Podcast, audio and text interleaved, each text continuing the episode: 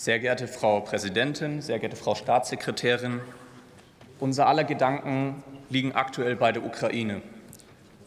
Sie liegen bei den Menschen, die gerade tagtäglich brutalste, brutalste Gräueltaten erleben.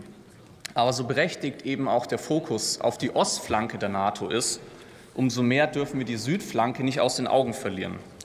Und dass die Bundesregierung die NATO-Mission Sea Guardian nun verlängern möchte, ist daher sehr richtig.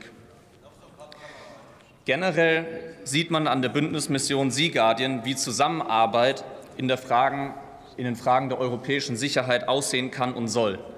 Man wirkt gemeinsam, teilt Daten und wir bündeln unsere Kräfte. Ich bin stolz, dass das Denken unserer Bundesregierung nicht an den deutschen Grenzen endet. Gerade als jemand, der in einem Europa nahezu ohne Grenzen, ohne Grenzkontrollen aufgewachsen ist, graust mir der Gedanke, unsere südlichen Partner im Stich zu lassen.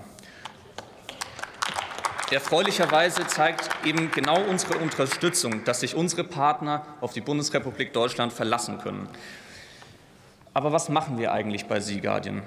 Bei dieser NATO-Operation steht besonders die Sicherheit der Mittelmeerregion im Vordergrund.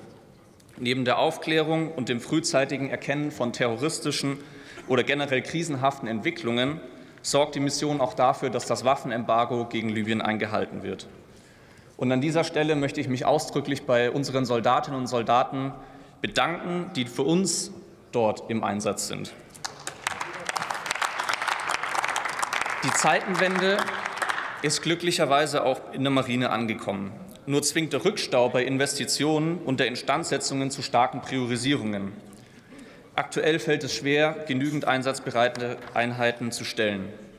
Aber natürlich ist es auch im Sinne der Marine, ihren Beitrag im Rahmen der europäischen Solidarität zu leisten. Doch ist sie als kleinste Teilstreitkraft der Bundeswehr durch personelle Belastungen in weitere Missionen auch sehr stark beansprucht. Heben wir unseren Blick allerdings auf die Landes- und Bündnisverteidigung müssen auch die personellen und materiellen Kapazitäten der Marine in Zukunft mitgedacht werden. Es ist wichtig, dass wir ein genaues Auge auf die Kräfteverteilung der Marine haben, um möglichst effizient zu arbeiten. Neben diesen erklärten Zielen der NATO gibt es auch indirekte Begleiterscheinungen und Vorteile unserer Mission dort. Dass unsere Wirtschaft stark von den Seewegen dort abhängt, ist den meisten hier sicherlich klar. Wie abhängig wurde mir klar, als, als, einzelnes, als ein einzelnes Frachtschiff im Suezkanal stecken blieb. Vielleicht erinnern Sie sich noch. Während der Corona-Pandemie blockierte es fast eine komplette Woche die Weltwirtschaft. Auch Deutschland war davon stark betroffen. Das zeigt, das Mittelmeer ist einer der wichtigsten Knotenpunkte dieser Seewirtschaft. Nicht nur für uns Europäer spart die Abkürzung durch das Mittelmeer eine ganze Woche Zeit. Daher ist es ebenso essentiell, dass wir das Mittelmeer gemeinsam mit unseren Partnern bewachen und schützen.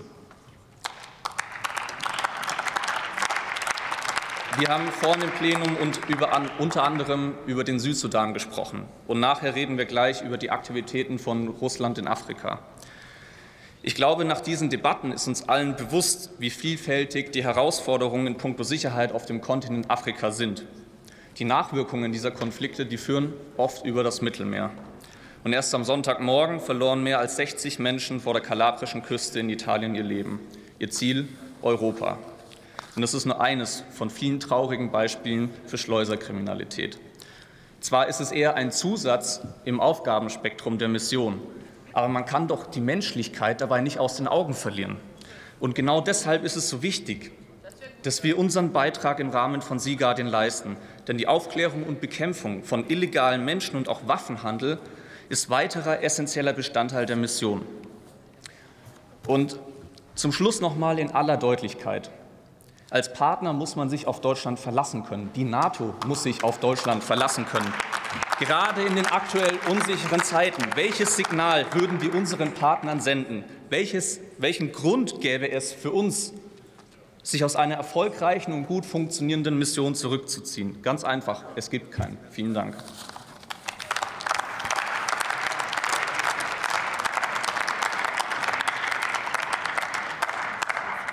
Für die Linke hat jetzt Sakin Lastik das Wort.